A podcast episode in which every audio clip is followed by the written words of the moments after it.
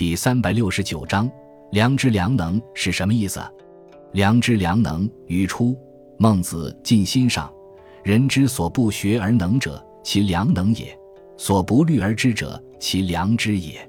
良能、良知，指的就是人所具有的先天所赋的辨明是非善恶的能力与智慧。